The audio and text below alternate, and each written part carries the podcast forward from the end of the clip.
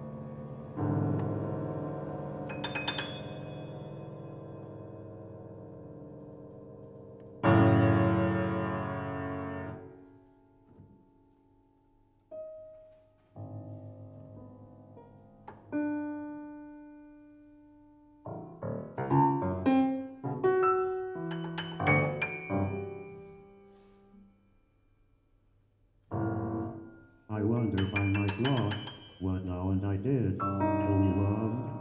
Were we not meet till then, but sucked on country pleasures, childishly? Or snored it we in the seven sleepers den? 'Twas so. But this, all pleasures fancies be. If ever any beauty I did see, which I desired, and got, 'twas but a dream of thee.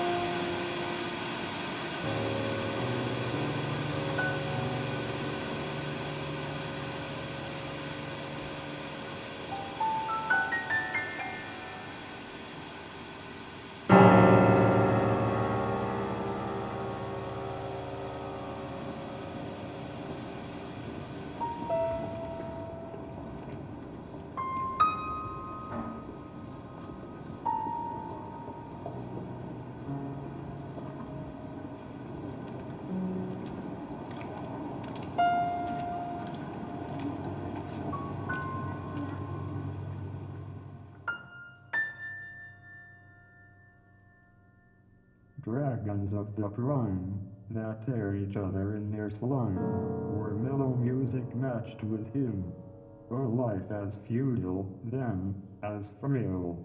Oh, for thy voice to soothe and bless, what hope of answer or redress? Behind the veil, behind the veil,